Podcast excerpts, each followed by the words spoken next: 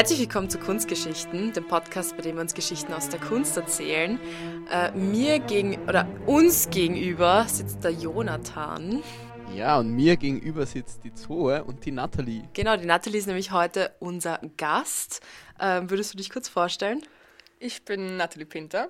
Ich bin Filmemacherin und sozusagen auch Kolleginnen mit Jonathan und Zoe, weil wir gemeinsam ein Filmfestival leiten. Genau, das Ganze heißt Cinema Talks. Das haben wir damals 2018 ähm, ins Leben gerufen. Wollten auch eigentlich letztes Jahr die zweite Ausgabe machen, aber Corona ist uns da, hat uns da einen Strich durch die Rechnung gemacht.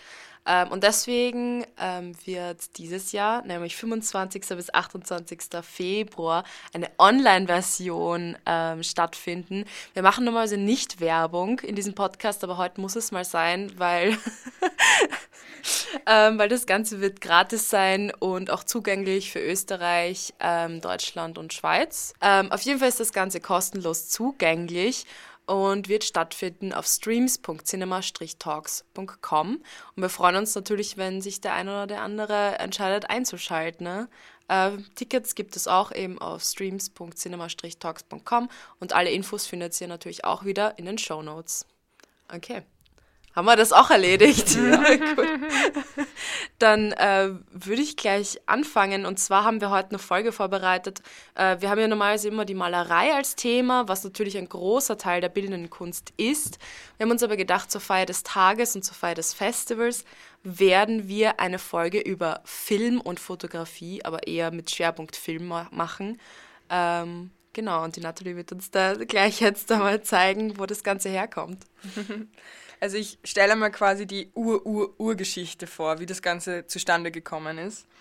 Ähm, man muss ja sagen, die Film und Fotografie generell hat ihre Wurzeln sehr, sehr tief. Also ist ja genauso wie die Kunst etwas, womit sich die Leute zumindest, also wie soll ich sagen, ab einem gewissen Punkt wurde sich viel damit auseinandergesetzt. Also gerade Physiker und Physikerinnen, ganz viele davon haben sich damit auseinandergesetzt, ob es möglich ist, aufgrund von irgendwelchen physikalischen ähm, Ereignissen das festzuhalten. Gerade dann bei der Fotografie in Bezug auf Belichtung und so weiter. Und das heißt, wenn man jetzt einmal in die Zeit zurückschaut, dann hat es eigentlich schon ab dem 4. Jahrhundert angefangen mit Aristoteles, der mit der Lochkamera quasi die erste Möglichkeit einer Abbildung erschaffen hat. Also man muss sich das vorstellen, eine Lochkamera funktioniert in einem dunkleren Raum oder ein dunkler Raum selber ist quasi schon eine Lochkamera, sobald es eine Öffnung gibt oder ein Loch in dem Sinn nach draußen. Das heißt, durch dieses Loch kommt von außen das Licht und es wird auf der Rückseite oder auf der Rückwand von etwas abgebildet, ähm, spiegelverkehrt, darf man nicht vergessen. Und so sind schon die quasi eine nicht dauerhafte Abbildung, natürlich nur solange das von außen möglich ist. Aber eine Vorart, auf eine Weise. Genau, mhm. auf eine Weise eine Vorart. Und ein malerisches Unterstützungsmittel, Richtig. indem man es dann aufgemalt hat. Richtig, eben. Und es haben auch damals, also ganz viele Künstler im Laufe der Kunstgeschichte haben das ja auch verwendet. Also Leonardo da Vinci hat das bei ganz vielen Werken angewandt, ähm, weil es ja auch irgendwie geholfen hat, quasi die Szenerie zu er erkennen. Und eben, wenn man jetzt diese Lochkamera quasi auch als Linse sieht oder eben als, als Blende, wo das eindringt, dann wurde das mit der Zeit quasi immer verbessert, wie auch immer man das jetzt machen konnte. Und so hat zum Beispiel auch ähm, Josef Niepce aus Frankreich, also Schwerpunkt liegt auch in Europa, das heißt Frankreich und Vereinigtes Königreich, die, die waren so sehr stark, also gerade die Leute von dort waren sehr stark in der, in der Entwicklung dabei. Und so ist dann 1826 quasi das erste verschwommene, erkennbare Bild entstanden. Man kann es Foto nennen auf eine Weise, aber ob es wirklich eins ist. Ja, also mit dem, was wir heutzutage als Foto nennen, kann man es, glaube ich, nicht vergleichen. aber damals muss man sich vorstellen, die Leute haben sich eben eine Art von Abbildung, die nicht gemalt war, konnte man sich nicht vorstellen. Also es war ja mhm. alles eine Momentaufnahme, und, aber man konnte sich nicht vorstellen, wirklich ein, eine, ein Foto zu schießen in der Art und Weise, wie mhm. man es heute machen kann. Und dieses Werk hatte den Titel Blick aus dem Arbeitszimmer. Und es wurde von den technischen Voraussetzungen gemacht mit einer Zinnplatte, die beschichtet worden ist mit natürlichem Asphalt. Und die wurde eben in quasi in einem Konstrukt, ähnlich wie die Lochkamera, belichtet. Und es wurde über acht Stunden lang quasi belichtet, bis man dann eben die Abbildung hatte. Und wie gesagt, heute ist es ein verschwommenes Bild, wo man jetzt nicht wirklich das deuten könnte, aber damals wirklich eine Errungenschaft. Ja, man sieht bei dem Bild sogar den Schatten wandern. Also Ja, voll. Weil- Daran kann ich mich ja. noch erinnern, wie wir das das erste Mal in der Schule, wir haben das ja schon in der Schule damals durchgemacht. Und ich kann mich erinnern, ich war so überhaupt nicht äh, überzeugt von dem Foto. Ich kann mir so, das ist das erste Foto, unglaublich. Und ich so, aha, ich meine, okay, ich sehe vielleicht ein Haus, ein verschwommenes, aber okay. Ja, genau, ja, genau so will man es eigentlich beschreiben. Mhm. Und eben anhand von diesen ähm, Gegebenheiten, die es gegeben hat mit der Zinnplatte, das wurde, haben dann ganz viele sich weiter damit beschäftigt, welche physikalischen Stoffe dazu beitragen. Und dann, ähm, wie soll ich sagen, hat es auch ganz viele Parallelbewegungen gegeben. Also eben ähm, die Laterna Mag- Magica wurde erfunden sozusagen, was ein Projektor war, um eben auch Fotos darzustellen und das auch wiederzugeben. Und das hat sich dann auch recht schnell etabliert, sodass Leute zumindest so ein bisschen einen Zugang dazu hatten, einmal anfanglich. Und dann auch in Bezug auf Film ist recht oder im Laufe dessen erst die Erkenntnis kommen, dass ja ein, ein Film ist ja nur eine Abfolge von Fotos.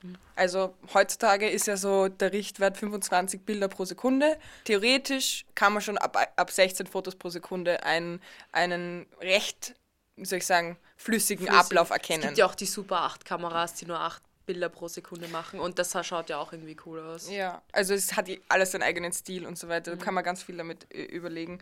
Aber da auch wieder in Bezug auf, was damals möglich war, wurde das zum Beispiel auch mit dem, mit dem Zoetrop verwirklicht. Also ein Zoetrop ist ja quasi eine, wie soll ich sagen, schon ein, ein Ring, wo auf der Innenseite ähm, Fotos abgebildet sind, die immer in einem anderen Zustand sind. Also zum Beispiel jetzt eine, sagen wir mal, eine Pflanze, die langsam aufgeht und wenn man dieses äh, Rad quasi in Bewegung setzt und durch einen Schlitz durchschaut, dann hat man eine flüssige Bewegung. Wieso? Was, das ist ja. Ja. auch bei diesen kleinen Büchlein, kann man ja auch durchskippen. So Daumenbücher, glaube ja, ich. so nennt man. Daumenbüchlein, ja. Ja, genau. Und so ist auch quasi diese, diese Bewegung auch ins Spiel kommen. Und dann hat zum Beispiel 1872 Edward Muybridge aus, den, aus dem Vereinigten Königreich wollte, also er war damals auch schon renommierter Fotograf und der hat sich damit beschäftigt und wollte auch beweisen, dass ein Pferd während des Galoppierens zu einem gewissen Zeitpunkt frei in der Luft ist. Also das, Also kein, keine äh, Füße am Boden hat. genau, kein Bodenkontakt. Das war ja auch eine Wette, wenn ich mich richtig Ja. erinnern Ja, kann. richtig.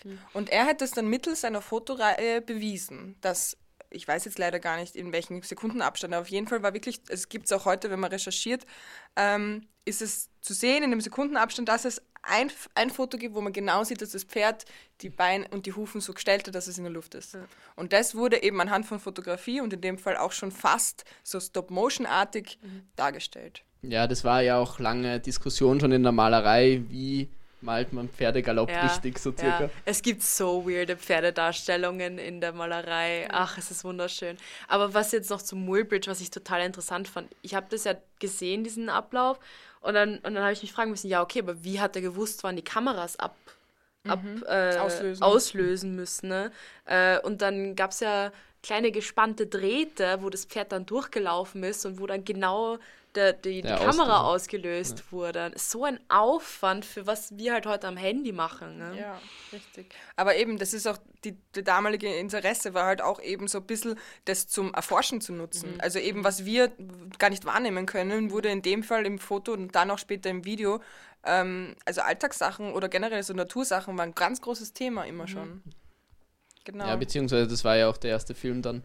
Genau, man das war das quasi. Film. der ja. erste Film. Also generell, wenn wir von Film reden damals, dann waren das meistens nie länger als 20 bis 40 Sekunden oder Ja. so. Die waren ja am Anfang recht kurz. Kostet ja auch mehr als genug, sowas zu entwickeln. Immer noch.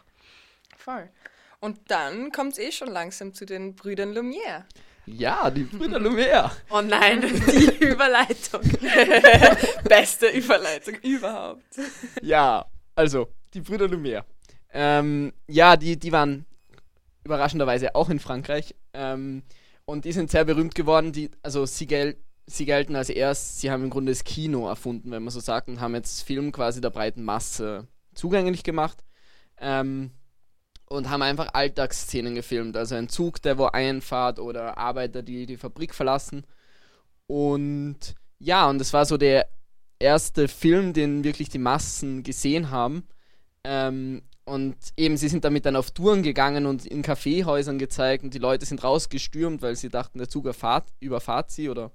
Ja. Ja, das Ja. sind so Anekdoten, die man sich halt erzählt. Man muss sich eben vorstellen, das ist eine Szene, wo ein Zug in den Bahnhof einfährt, wo man wirklich sieht, wie der Zug auf einen Zug kommt. Und das war ja damals, konnte man das sich nicht vorstellen. Ja, das ist wie Das wenn ist- man den ersten 3D-Film sieht, oder? Wahrscheinlich. Also wahrscheinlich mit der neuen Technik, ja. Ja. Und ja, und die sind dann eben von Café und von Stadt zu Stadt und haben diese Sensation quasi präsentiert und waren dementsprechend auch bekannt.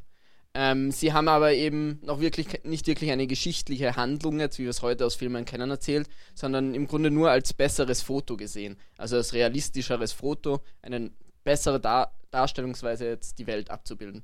Was eh, glaube ich, noch immer im Film eine große Diskussion ist, wie stellst, also was ist die Aufgabe vom Film, die Welt, die Realität abzubilden oder zu entertainen? ja das, das diskutieren wir eh noch. ja, Ja. das kommt ja, das, ja. Genau. Ähm, gleichzeitig hat sich dann, oder kurz danach, also das war jetzt um 1895 herum, waren die Brüder Lumière. Ähm, und kurz danach hat sich dann Georges Méliès mit dem Film befasst. Ähm, das war im Grunde der erste, der jetzt wirklich narrativen Film gedreht hat. Es war ein Zauberer aus der Theaterwelt. Seine Filme sind auch sehr theaterhaft, mehr so ein Abfilmen von Bühnen. Aber er zählt auch als erster, der wirklich Special Effects quasi eingesetzt hat. Ein ganz berühmter Film, den ihr von Bildern oder so sicher schon kennt oder jetzt sicher immer wieder erkennen wird, auf den oft in irgendwelchen Ausstellungen oder über, also ich weiß nicht, seitdem ich den Film kenne, sehe ich dies, sehe ich den überall im Grunde. Ähm, das ist die Reise zum Mond von 1902. Oh, der. Ja. ja, den sieht man im Grunde überall. Ähm, ja, und er hat eben dann ab 1902 lauter so Filme gedreht, wirklich mit Special Effects in Anführungs natürlich Zeichen. Es waren noch sehr Anfänger und war sehr viel mechanische Special Effects, ähm, weil er ja auch Zauberer war ursprünglich und aus der Theaterwelt gekommen ist. Ähm, genau, und äh, ja, und er hat eben da gestartet mit ähm, narrativen Filmen. Er hat aber, der hat dann über 500 Filme gedreht und ist aber dann, hat dann zusperren müssen 1913, weil Amerika, Ach, United States. Amerika, so ein Imperium. genau, das wollte ich hier noch zu sprechen kommen.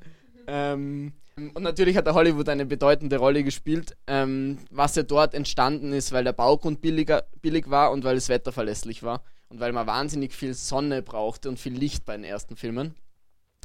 Und ja, und eben nochmal, um zurückzukommen aufs Imperium, es ist halt so, dass ähm, Film eben wahnsinnig viel Geld braucht und die haben sich, also Amerika hat sich dann eine Monopolstellung im Grunde irgendwie erarbeitet oder Oligopol, wenn man es genau nimmt. Ähm, aber, und das war natürlich auch, bringt auch große Diskussionen, weil jetzt hat sich quasi diese amerikanische Kultur ist überall hin transferiert worden und ist natürlich, ähm, kommt jetzt überall zu, Dis ähm, oder die amerikanischen Werte sind damit auf die ganze Welt exportiert worden, wenn man so sagt. Und ja, das ist natürlich die Frage jetzt, ob das positiv ist oder negativ. Im Grunde der Beginn einer Globalisierung, da schon ganz früh in der Filmindustrie halt. Ähm, so, in Hollywood selber war einer der ersten großen Pioniere Edwin Porter. Ähm, hat den ersten amerikanischen Film, der erste große Western, schon 1903 gedreht, der große Eisenbahnraub. Ähm, genau, und ab da ging es eigentlich stetig bergauf für die Filmindustrie in Amerika. Es gab in den Anfängen so zwei große Stilrichtungen, den Monumentalfilm und die Slapstick-Komödie. Genau. Ähm, ja, und was ist der Mono Monumentalfilm? Das war am Anfang wirklich ewig hohe Produktionskosten für die damalige Zeit und wirklich aufwendig inszeniert. Ich weiß nicht, hunderttausende Statisten, riesige Kulissen, also es war wirklich, wirklich bombastisch alles und sie hatten natürlich keine Special Effects, wie wir sie heute kennen, sondern die haben halt wirklich riesen Kulissen gebaut. Ja, ein ganz bekannter der erst der Filmszene der damaligen Zeit ähm, und einer der ersten, der auch in Hollywood drehte, war David Griffith, der ähm, ein Vertreter des Monumentalfilms, der dort wahnsinnig große Filme gedreht haben und ein, einer der ersten wirklich Welterfolge oder wirklich, der wirklich sehr viel eingespielt hat, war die Geburt der Nation. Ugh. Ja. es war ein filmtechnisches Meisterwerk für die damalige Zeit, das muss man ihm lassen. Ähm, er hat da eben auch schon Verfolgungsjagden, Schlachten, Parallelmontagen, große Landschaftsaufnahmen, also alles, was Hollywood auch noch in den nächsten Jahren ausmachen wird, verwendet. Aber inhaltlich lässt der Film halt leider sehr zum Wünschen über und ist ja nicht gerade das, was man sich anschauen man, will. Ja, nicht nur was man sich anschauen will, sondern was auch ziemlich radikale Folgen hatte. Also im Grunde ist es eine Verherrlichung des Ku Klux Klan.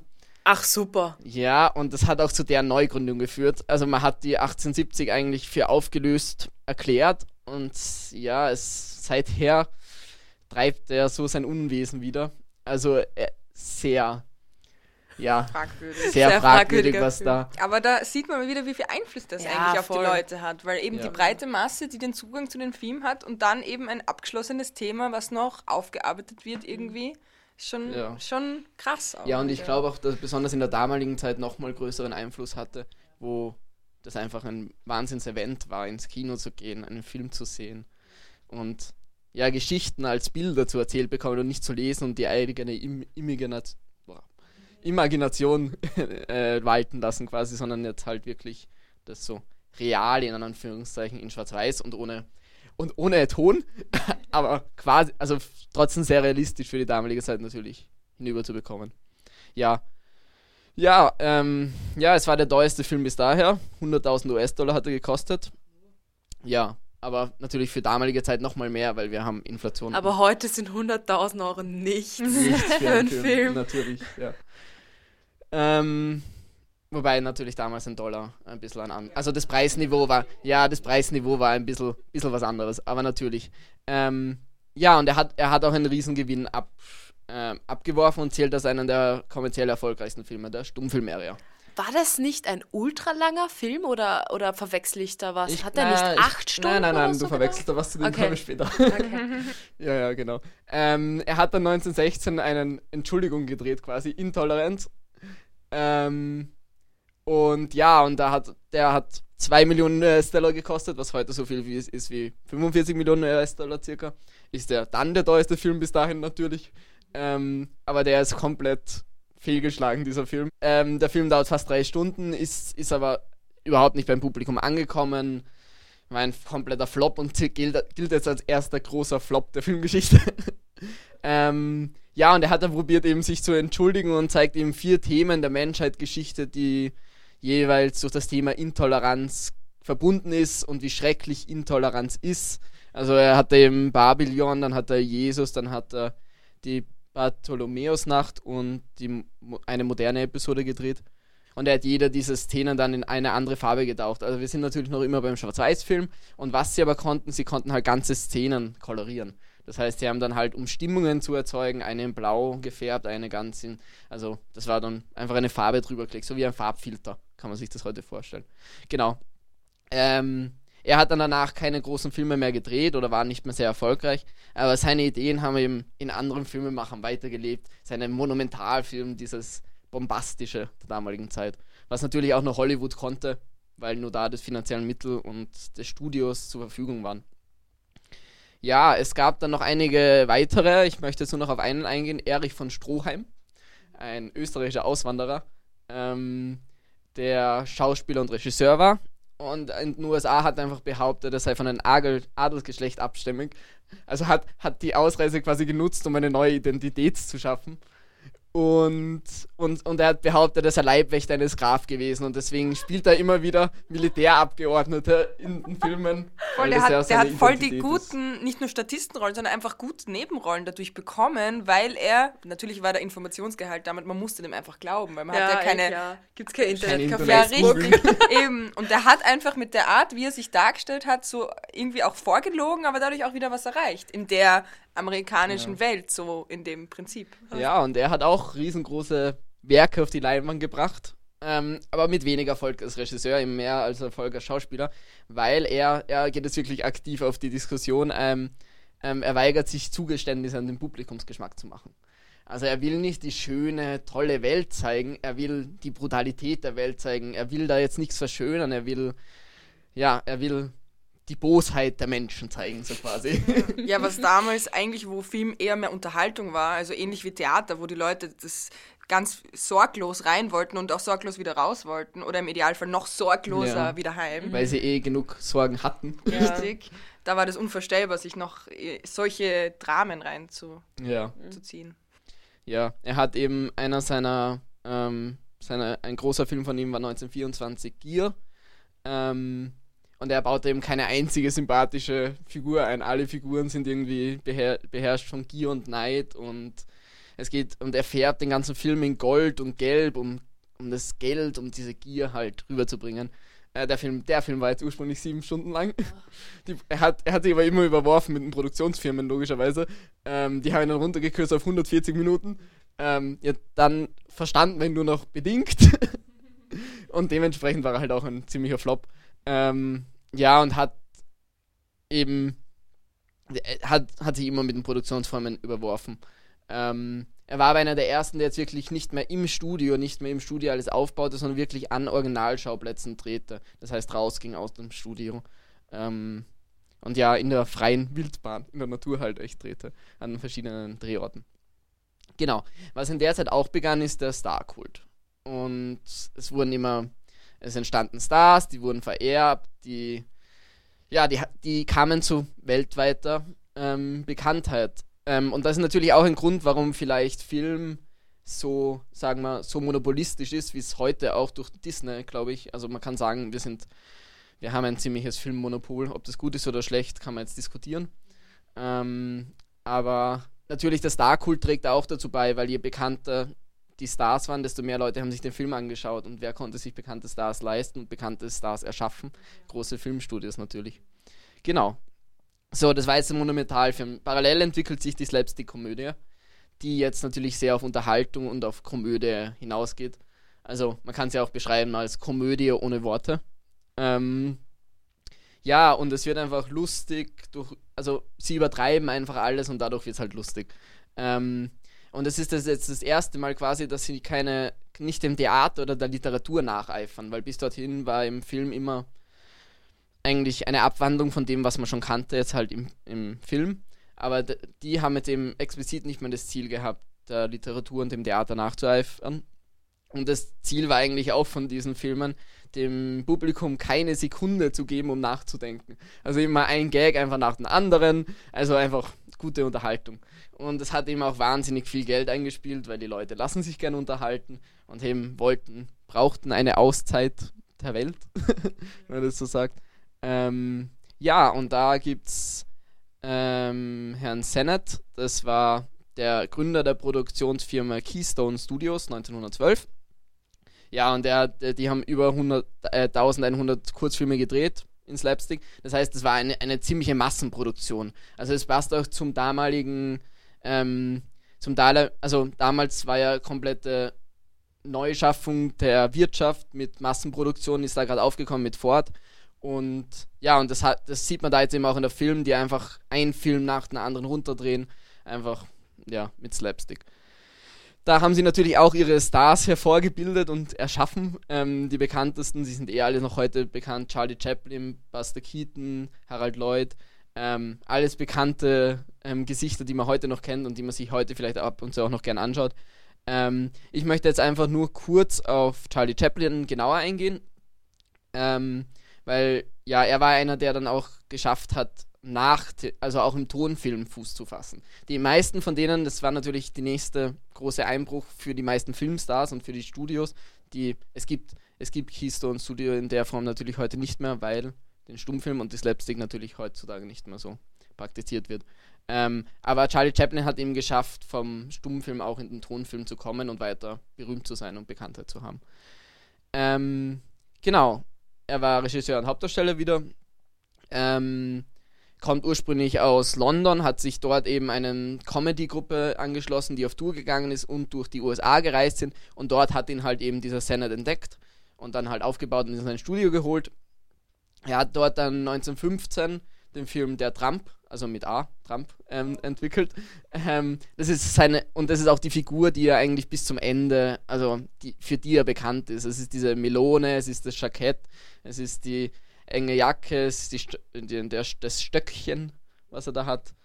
Ähm, genau, der Bart, ja.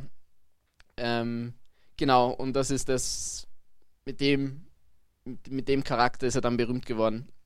Er hat sich dann geschafft, was natürlich damals schon immer irgendwie die Sache ist, dass die eben diese Stars wollen sich dann selbstständig machen und halt selbst das Geld kriegen und nicht immer ans Studio abliefern. Und das hat dann auch Charlie Chaplin gemacht, der hat sich dann eben auch geschafft, sich selbstständig zu machen. Ähm, und er hat diesen Trump dann auch immer mehr Persönlichkeit und Gefühl vergeben. Also, Ich will dich nicht unterbrechen, aber Ja. es heißt er nicht Tramp?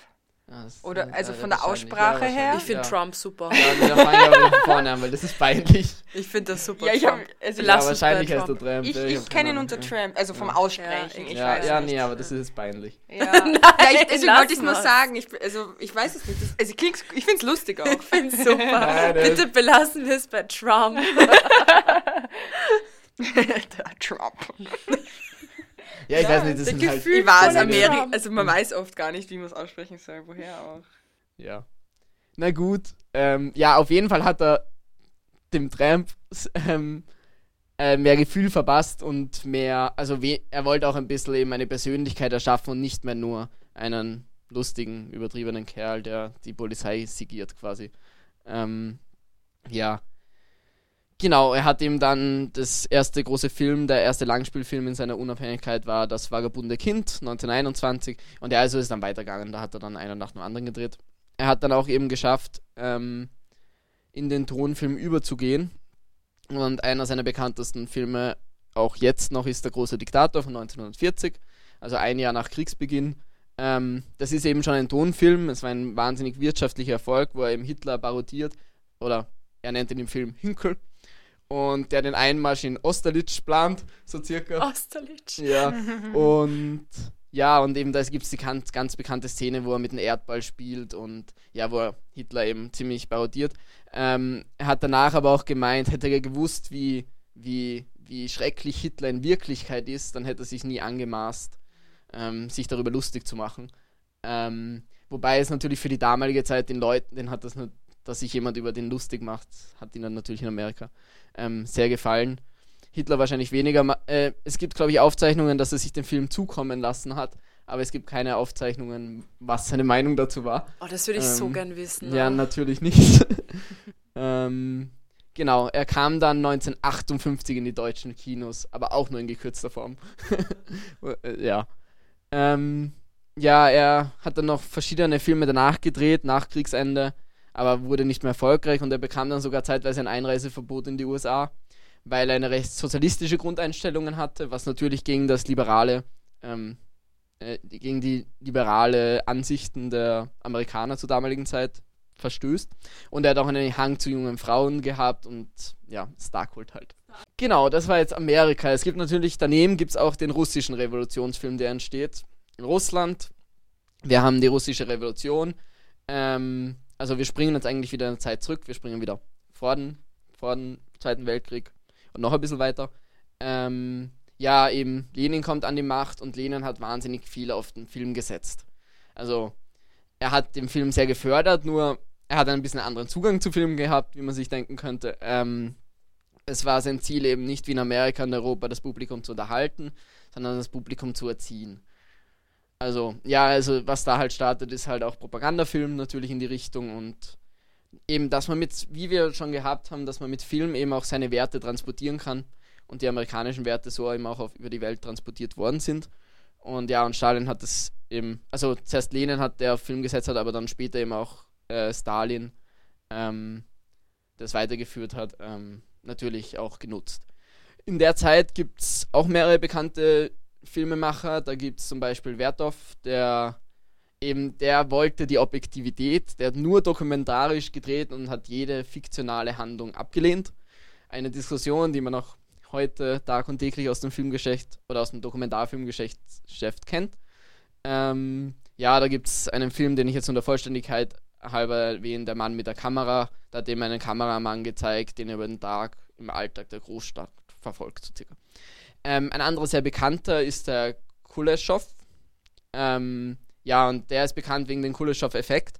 Und er hat eben probiert, ähm, ähm, also immer denselben Gesichtsausdruck zu schneiden mit einem anderen Bild davor. Das heißt, einmal zeigt er Essen davor und dann den Gesichtsausdruck und einmal eine, ein totes Mädchen davor und dann den Gesichtsausdruck. Und je nachdem haben die Leute etwas anders diesem Gesichtsausdruck zugeschrieben. Einmal haben sie gemeint, der hungert dieser Mann oder einmal haben sie Trauer und Liebe in ihm erkannt. Also das, das ist der Kuleshov-Effekt, den man eben auch heute noch unter den Namen kennt. Ja, das werden wir natürlich posten auf Instagram und auf, in, in der Web, auf der Website werden wir natürlich auch wieder alle Medien dazu ähm, veröffentlichen und euch zugänglich machen, damit ihr auch ein Bild dazu habt. Ähm, genau, und ein ganz bekannter Russe aus der Zeit und russischer Filmemacher, der zur klassischen Filmgeschichte gehört. Den Film muss man gesehen haben, hat man uns auch gesagt und wir haben uns den auch alle angeschaut. also es geht ich weiß, um, was kommt. es geht um Eisenstein. Ähm, genau, der, also es geht konkret um den Film Panzerkreuzer, aber auf den gehe ich gleich nachher nochmal genauer ein. ähm, Eisenstein ist im 1889 in Riga geboren, ähm, ist dann in die Rote Armee einberufen worden, hat zuerst für das Armeetheater gearbeitet und hat dann eben auch ähm, erste filmische Erfahrungen gesammelt und hat dann auch de, eben Propagandafilme für die so äh, Sowjetregierung gedreht. Ähm, genau, und da kommen wir auch schon auf Panzerkreuzer. Ähm, der war eben ein Auftragswert zum 20-jährigen Jubiläum des gescheiterten russischen, der gescheiterten russischen Revolution 1905. Ähm, äh, genau, eben gedreht wurde er dann logischerweise 1925 oder beziehungsweise rausgekommen ist er. Und es im Grunde zeigen sie darauf einen Aufstand auf einem Schiff. Der soll eben stellvertretend für den Aufsta Aufstand insgesamt stehen. Und dieses Schiff fährt dann eben in den Hafen ein von Odessa, glaube ich. Und dort kommen halt die Regierungsbehörden, die alle niedermetzeln, wirklich grausam niedermetzeln. Und er zeigt da auch eben wirklich die Grausamkeit am liebsten. Also es kommt ein Kind, eine Mutter mit einem Kind auf einen Soldaten zu und fleht ihn und der Soldat erschießt sie einfach. Und es gibt da eben diese bekannte äh, Stiegenszene, wo sie alle diese Stiege runterflüchten. Und ja. Vor allem diese Stiegenszene muss man mal ein bisschen erwähnen. Also ich weiß, ich war selber nie vor Ort, aber die Stiege ist schon grundsätzlich lang. Also wenn man mhm. die runtergehen würde, glaube ich, braucht man, also ist schon, weiß nicht, sagen wir mal Hausnummer 200, 300 Meter auf jeden mhm. Fall. Mhm.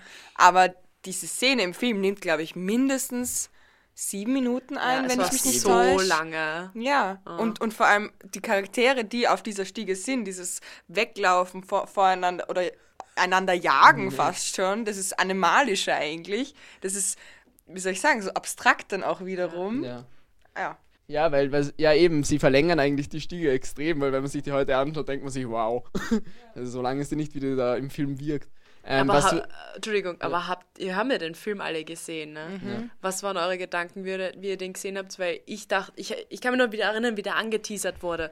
Einer der wichtigsten Filme der Filmgeschichte, den muss man gesehen haben. Ja, wir, wir müssen nochmal erwähnen, wir haben den gesehen, als wir 16 waren. Ja, das stimmt mhm. auch wieder. Also das ist schon mal so ein Alter, wo man schwer, was man damit ja, anfängt. Ja. Vor allem, wenn Film heutzutage und Film damals, mhm. da muss man sich schon mal drauf einstellen. Und es war ja auch diese Aktaufteilung und so. Waren da nicht immer die Untertiteln und das? das ja, es gab die Zwischenbilder. Ja, halt. ja, genau, genau, genau. Ja, ja. Aber auf jeden Fall im Großen und Ganzen zacher Schinken. Ja, absolut. Vor allem, und damals, man denkt sich so, ja, damals war das ja der Action oder halt so ein richtig toller Film. Ich finde es so arg, wie schnell sich das, äh, das Auge wandelt oder generell das Gefühl für Film. So was vor so zehn Jahren noch voll normal war, so zum Beispiel die Anim ersten Animationen, die wir heute so komplett belächeln, weil sie so bescheuert ausschauen, die waren für uns damals so wow.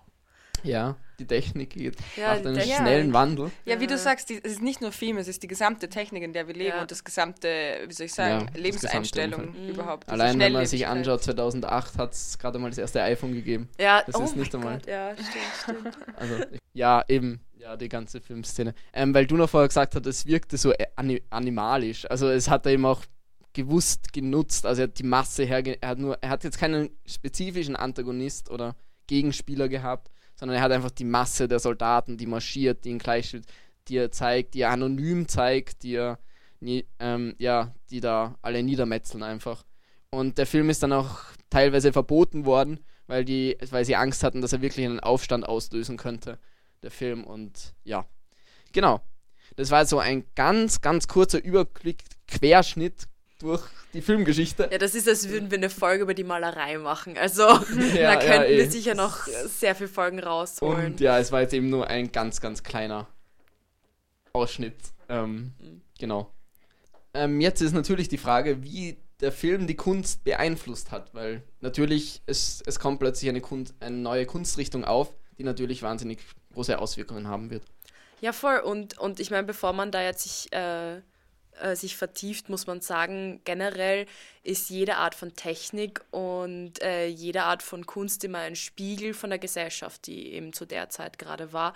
Und ich meine, das haben wir auch bei Albrecht Dürer ziemlich ausführlich erklärt, dass äh, damals war es ja das Seelenheil und die, die Angst, äh, die sich ges gespiegelt hat in der, in der Kunst.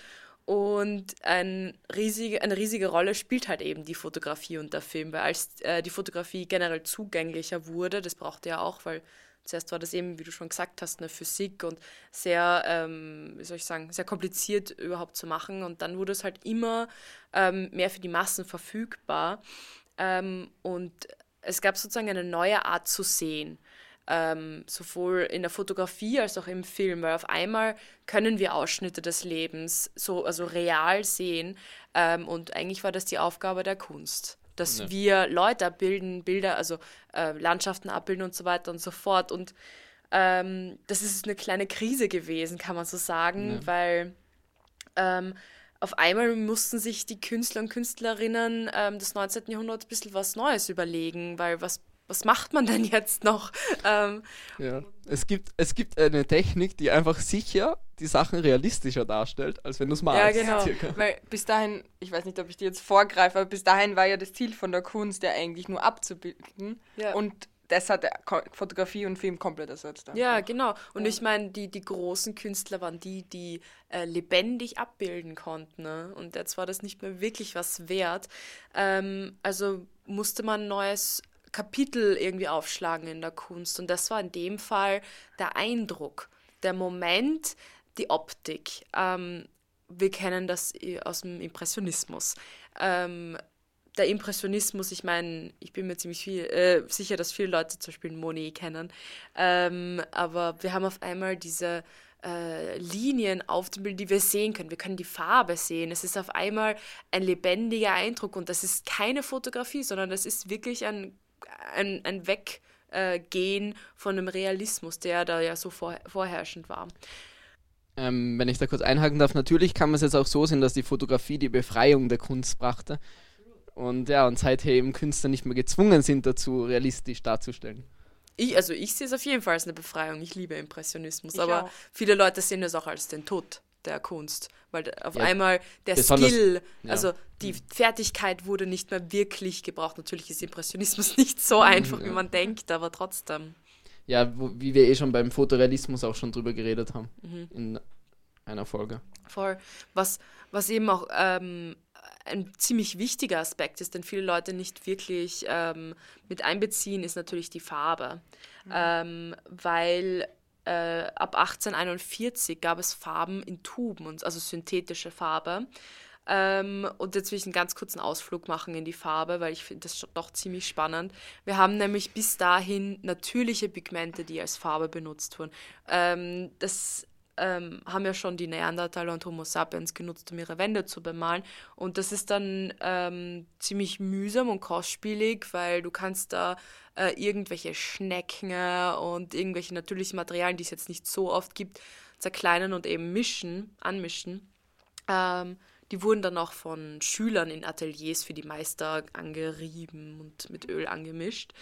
Ähm, und die Farbe war aber immer sehr schnell trocken oder vertrocknet, was natürlich ein bisschen aufwendig ist, das jedes Mal neu zu machen, was auch bedeutet, dass die Künstler ihr Atelier nicht verlassen konnten. Ähm, und als es aber dann möglich war, ähm, konnte man rausgehen. Und das ist so die große Revolution auch im Impressionismus, die Plenärmalerei, endlich vor Ort einen Eindruck einfangen, den man auch wirklich so sieht oder zumindest der Eindruck beim Künstler so ankommt. Ja, und man musste nicht nur rausgehen und schnell irgendwelche Skizzen machen und dann das im Atelier ewig aufarbeiten, sondern ja, man konnte wirklich vor Ort dann das Voll. malen. Und ich meine, das berühmteste Beispiel ist natürlich eine Impression von einem Sonnenaufgang von Monet. Den kennen wahrscheinlich viele Leute, haben viele vielleicht sogar einen Print daheim hängen. Ähm, ist aber auch, finde ich, ein super Beispiel, wenn man wirklich mal diese Farbstriche sieht. Ähm, wir gehen dann aber vom Foto in den Film und das war erstmal die richtige Krise in der Kunstwelt. Weil, okay, äh, Eindruck einfangen ist eine Sache. Das andere ist dann, was passiert, wenn man einen Gegenstand oder eine Person aus verschiedenen Perspektiven zu verschiedenen Zeiten sehen kann, was ja der Film getan hat ähm, und was ja auch eine, also in dem, wie wir wahrnehmen, so viel näher kommt als das, was wir bis jetzt hatten. Wie kann da die Kunst mithalten? Ne? Das stille Bild, das in der Galerie hängt. Ähm, und da kommt dann der Kubismus. Ähm, denn der Kubismus, beziehungsweise der Vorreiter ähm, äh, Paul Cézanne, hat dann eben es geschafft, einen Gegenstand oder einen Menschen aus ganz verschiedenen Teilperspektiven zusammenzustückeln. Ähm, viele Leute sagen auch, Picasso ist Kindermalerei und äh, könnte ja jeder machen, aber man muss sich mal den Kontext anschauen, weil ähm, sozusagen der Film auf das Papier kommt. Nämlich Ja. in verschiedenen Zeitabschnitten. Ja, ja, genau. Und im Grunde auch ein Versuch, eben eine realistischere Darstellung eben ähm, darzubringen. Und ich finde auch ein bisschen, wieder ein bisschen die Diskussion, wie weit mischt sich der, äh, der Künstler ein, mit, welchem, mit welcher Perspektive die Leute die Sachen sehen. Und natürlich auch ein Versuch der neutraleren Darstellung vielleicht. Ja, vielleicht sogar der realistischeren Darstellung, wie viele ja zumindest jetzt da rückblickend sagen. Man kann natürlich für sich selbst beantworten, was einem äh, Geschmack natürlich besser gefällt. Ich muss aber sagen, diese Revolution, ich finde sie so unglaublich toll und dass wir endlich dann sozusagen aus dem Realismus rausgekommen sind. Ähm, was jetzt äh, ein wichtiger noch Aspekt, den ich kurz anschneiden will, ist, ist Walter Benjamin, ein Theoretiker, der eben einen sehr wichtigen Text geschrieben hat. Ähm, 50 Seiten, ne? wer ihn sich durchlesen will, er ist, glaube ich, gratis im Internet verfügbar. Ich empfehle es nicht, das ist sehr anstrengend. Aber wer es tut, hat wahrscheinlich eine ganz andere Blickweise auf generell äh, Kunst und, und Technik. Ähm, ganz kurz zusammengefasst, der grundlegende, grundlegende Gedanke ist halt einfach, äh, dass wir unsere Ansicht oder unseren, unsere Definition von dem, was Kunst sein kann, immer anpassen müssen. Würde nämlich jemand aus der Renaissance einen Picasso sehen, ich, also würde der das nicht als Kunst betiteln. Wir jetzt würden Picasso sofort als Kunst betiteln, ähm, wissen aber selbst nicht, ob jetzt zum Beispiel eine minimalistische In- Installation. Da sagen ja auch viele Leute, das ist jetzt aber keine Kunst, ne? das kann ja jeder. Äh, Und in 100 Jahren wird das dann auch wieder anders sein. Also wir müssen einfach immer äh, mit der Zeit mitgehen und, unser, und immer die Augen offen halten und unsere Definition verändern von dem, was eben Kunst sein kann. So, jetzt haben wir mal den theoretischen Part hier abgehakt. Äh, jetzt würde ich aber noch gern äh, fragen, das ist sehr subjektiv, aber ich würde mich, ich würd, mich würde es trotzdem interessieren, ähm, wann ist für euch Film Kunst oder wann kann es Kunst sein? Oder ist es immer Kunst? Ich finde es schwierig, so Film direkt mit Kunst zu vergleichen, weil ich finde, das ist, wenn ich an Kunst denke, denke ich immer noch eben an Gemälde, an Bilder und so weiter. Oder zumindest an dieses, ja, an diese Art von Kunst. Und klar gibt es in Film auch eine Art Filmkunst, nur, wie soll ich sagen, auch im Alltag nicht mit dem, was wir heute täglich konsumieren, nicht immer in, im Kontext Kunst. Ja. Der Konsum ist ja sowieso Ja. immer eine große Rolle. Ja. Wenn, für, wenn wir von etwas viel konsumieren, kann es dann überhaupt noch was Einzigartiges sein, äh, kann es noch Kunst sein.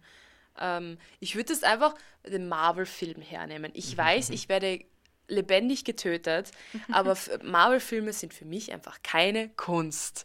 Ähm, oh je, Ja. der Jonathan nein, schaut schon. Nein, nein, nein, nein, nein. Ich meine, im Grunde geht es ja, also es geht, ich habe ein bisschen das Gefühl, es geht um die Kommerzialisierung, oder? Und ich glaube, Film Ja, wurde lang auch nicht als Kunst angesehen, Ja. weil es halt nur um Kom Kommerz ist. Dokumentation auch. Es war, ja, Dok ja, Dokumentation. Es ist eben nur darum gegangen, ein Massenprodukt, Slapstick-Komödie, was wir vorher gehabt haben, ist nur möglichst viel, möglichst viel Geld mit diesen riesen Filmen zu machen am Anfang und weniger jetzt einen künstlerischen Mehrwert zu bieten quasi. Ja. Und nein, natürlich, man kann jetzt die Grenze so ziehen, dass man sagt, so, wenn es kommerziell ist und nur um Geldmache geht, ist es keine Kunst. Das kann man natürlich machen. Das ist natürlich wieder schwer, ab wann ist es kommerziell? Ja, natürlich kann man die, also natürlich kann man sagen, es ist Kunst, wenn die Intention da ist, Kunst zu machen. Ähm, aber ich würde einfach ich meine, wir haben das ja gelernt. Wir haben die Drei-Akt-Struktur gelernt. Äh, wie macht man einen Film? Es gibt den ersten Akt und da passiert das. Es gibt den zweiten Akt und so weiter und so fort. Ähm, und es gibt einfach so viele Filme, die essentiell genau gleich sind, ja. mit anderen Charakteren, in einer anderen Welt, mit einem anderen Sujet. Aber die Frage ist es nur, also ob man die Regeln brechen muss, damit es dann sozusagen Kunst ist oder ja. Ähm, Gegenargument es gibt auch wahnsinnig viele Porträts, die eins zu eins gleich aufgebaut sind, die die gleiche Richtung schauen, die den gleichen Ausschnitt haben, die wo nur die Person ausgewechselt ist und das wird man jetzt auch als Kunst sehen wahrscheinlich.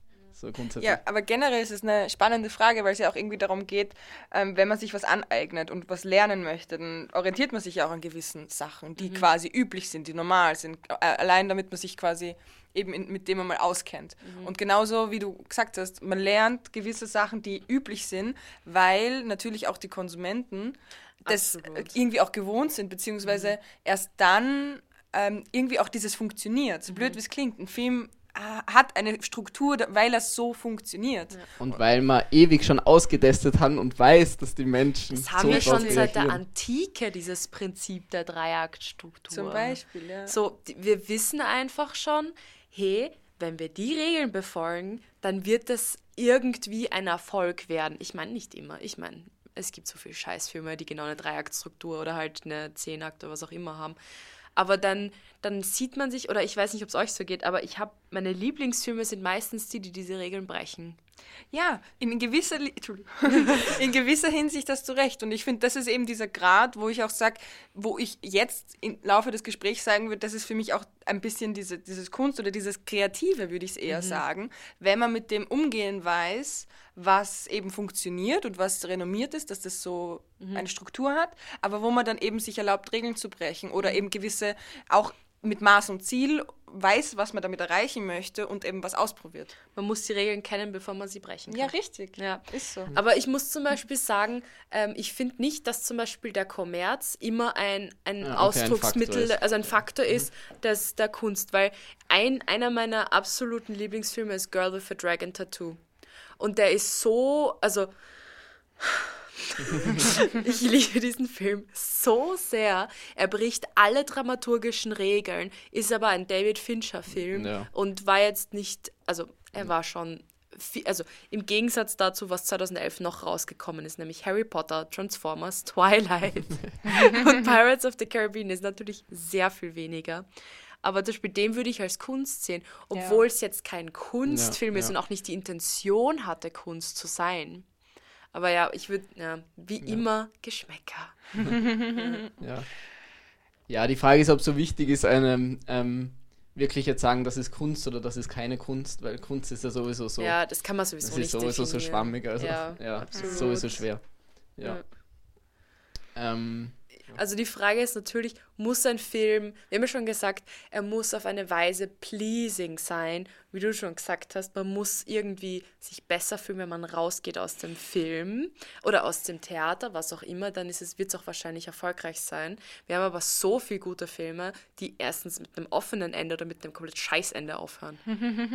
ja. ja. Ja, und die große Frage in dem Belangen ist natürlich, muss ein Film äh, schlecht ausgehen. Also es geht jetzt ja Richtung, äh, ein bisschen in Richtung Brecht, glaube ich, der das auch sehr mhm. massiv diskutiert hat, ähm, damit die Leute was ändern. Weil, weil sie dann unzufrieden sind mit dem Ändern und die Situation ändern wollen.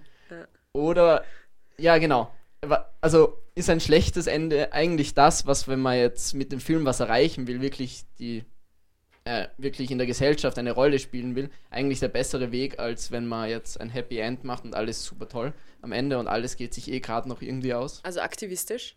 Vor allem Im, auch. Im Grunde geht es in Richtung aktivistisch, natürlich. Ja, natürlich. Weil Aktivisten, ja, natürlich, du willst natürlich, ja, aktivistisch. Also ich meine, den größeren emotionalen Impact, würde ich behaupten, haben die Filme, die scheiße ausgehen. Ja, aber die, du beschäftigst dich wahrscheinlich auch viel länger mit dem Film noch. Absolut, ja. Und jetzt ist wieder die. Frage, ist ein Film ein guter Film, wenn man sich lang damit beschäftigt? Ja, das sagen ja auch viele immer. Ich, also die Filme, meine Lieblingsfilme sind die, wo ich noch drei Tage daran denken muss. Muss ich jetzt sagen, bei mir nicht. Aber, aber es gibt auf jeden Fall Inception. Ah, Inception, der ja aufhört, wo man keine Ahnung hat, ob es jetzt gut oder schlecht ausgegangen ist, ist sicher ein Film, wo viele Leute, ich meine, da gibt es ja Foren drüber, wo man diskutiert, wie der Film jetzt da ausgegangen ist. Ne? Also, ähm, ja, ich, ich, ich weiß nicht. Ich finde es immer schwer zu sagen, eben generell auch dieses, ähm, die Filme, die erfolgreich sind, hören halt meistens mit dem Happy End auf. Das ist halt einfach so, weil die Leute es wollen auf eine Weise eben. Aber Ja, ich, ich würde jetzt gar nicht sagen, dass unbedingt alle erfolgreichen Filme La La Land, nur als Beispiel, Oh, war sehr erfolgreich das und stimmt. ist nicht Happy End ausgegangen. Es hat auch wahnsinnig viele Diskussionen gegeben. Es gibt Ja. mehr als genug Leute, die sagen, der Film hört scheiße auf. das ist einfach zum Vergessen. Ja. Ähm, ich würde, ja, ich würde jetzt gar nicht sagen, dass unbedingt erfolgreiche Filme unbedingt Happy End haben müssen. Na, aber, na, ja, aber natürlich, es ist die leichtere Kost. Je Ja, nachdem, was, auf was man Fall. sich halt einlassen will als Zuschauer auch. Und ja, ich finde eben bei Filmen gibt es ja eh viel, gibt es Filme, die sind nur dazu da, wenn man sich am Abend denkt, irgendwas nach einem langen Arbeitstag ja.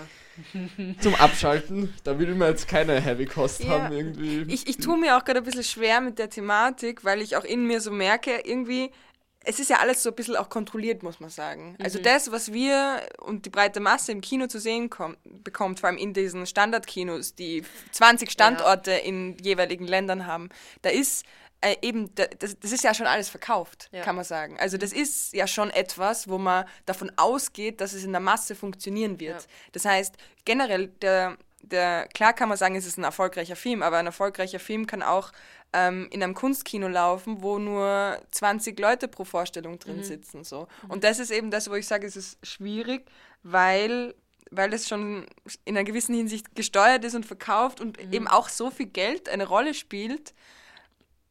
Ja, Ja, ich meine generell, ich würde ja auch behaupten, deswegen bekommen die, die Indie-Filme oder die eher experimentellen Filme auch nicht die Plattform, die sie eigentlich benötigen. Einfach weil, was sollen die großen Studios mit einem Film, der, der die Regeln bricht und vielleicht ein schlechtes Ende hat, wo sie wissen, da werden jetzt nicht die Massen reinströmen. Natürlich werden die, die Studios, die vom Geld abhängen, äh, die Filme ankaufen, die, die, wo sie wissen, ja, das passt. Da wisst, da, das ist ein sicherer Erfolg für das Studio. ja, ein sicherer Erfolg und da kriegen sie auch die Ausgaben wieder rein. Also es geht ja, Ja. auch um das, ähm, dass, sie, dass sich ihre Ausgaben überhaupt rechnen, Mhm. wirtschaftlich. Naja. Ja, ja, es sind viele Sachen, die diskutiert werden könnten, glaube ich, in der Filmbranche. Ja, wirklich. E- Eben, so schwierig, weil es einfach so schade ist. Ich meine, so wie du sagst, ein paar, ein paar Filme schaffen es ja äh, trotz Girl with a Dragon Tattoo eben. Hat keine gewöhnliche Struktur. Ich meine, vielleicht liegt es auch ein bisschen an Daniel Craig, dass er ist. Nein, ist wirklich so. er, er ist ein guter gut sein. Schauspieler und dadurch ist ja auch klar, dass die Vermarktung auf einer gewissen Hinsicht besser läuft. Obwohl es eigentlich ein außergewöhnlicher Film ist in der Hinsicht. Ja, aber das fällt Das mir heißt- oft auf, ne? dass viele Filme sch- äh, 90% der Regeln ähm, befolgen und dann 10% total ähm, untypisch sind und gerade deswegen noch einmal erfolgreicher sind Ja, als gibt's die, auch, die ja. alle Regeln befolgen. ne? Ähm, ich weiß nicht, zum Beispiel äh, Pirates of the Caribbean, kann ich mich noch erinnern, ist natürlich klassisch Hollywood, aber es ist diese interessante neue Welt, die wir noch Mhm. nie gesehen haben. Wir haben diesen ungewöhnlichen Charakter. Also vielleicht braucht man doch immer irgendwas, eine Prise ungewöhnlich, dass es dann noch einmal erfolgreich ist. In einer gewissen Hinsicht glaube ich das auf jeden Fall. Weil es gibt einfach wirklich viele Filme, wo man das Gefühl hat, ich habe den in irgendeiner Hinsicht schon tausendmal gesehen Ja. und ich kann mich im Nachhinein nicht mehr so wirklich erinnern oder das nicht wirklich trennen.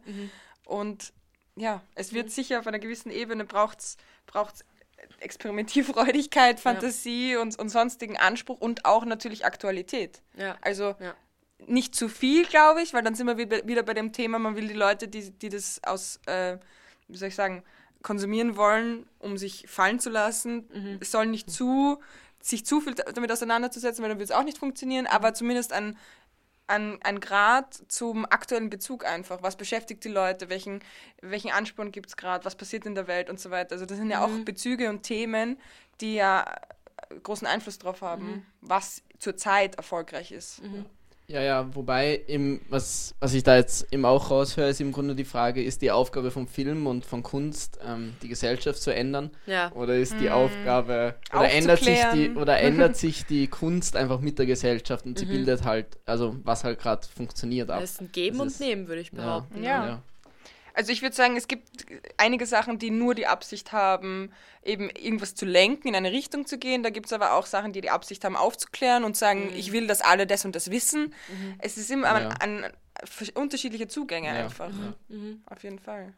Also wie wir sehen, ein Riesenthema. wir, also ich meine, der Unterschied ist natürlich, bei der Malerei haben wir jetzt was, 3000 Jahre plus, also eigentlich 20.000 Jahre, wenn wir die Höhlenmalerei mitnehmen. Ähm, und der Film ist sehr jung. Wir reden hier von knapp 200 Jahren oder halt 100 Jahren eigentlich. Ähm, trotzdem Riesenthema, weil der Film uns umgibt und äh, Werbung und, und Netflix und was auch immer. Deswegen würde ich äh, vorschlagen, wer noch gerne eine Folge hätte mit der lieben Nathalie und wer noch gerne ein bisschen was über Film hören will, äh, bitte schreibt uns das. Wir machen das sehr gerne, da wir auch alle ähm, beruflich schon Film gemacht haben, beziehungsweise uns sehr viel mit Film beschäftigen. Eben auch wegen unserem kommenden Filmfestival, wo wir uns jedes Jahr um die 200 Stunden Filmmaterial reinziehen müssen. Ne? Ähm, genau, dann würde ich hier eigentlich die Folge beenden. Würde nochmal verweisen auf unser Kurzfilmfestival Cinema Talks. Tickets auf streams.cinema-talks.com. Kostenlose Tickets? Genau, kostenlose Tickets. Ähm, genau, wir freuen uns über jeden, der einschaltet. Und sonst würde ich sagen, bis zum nächsten Mal.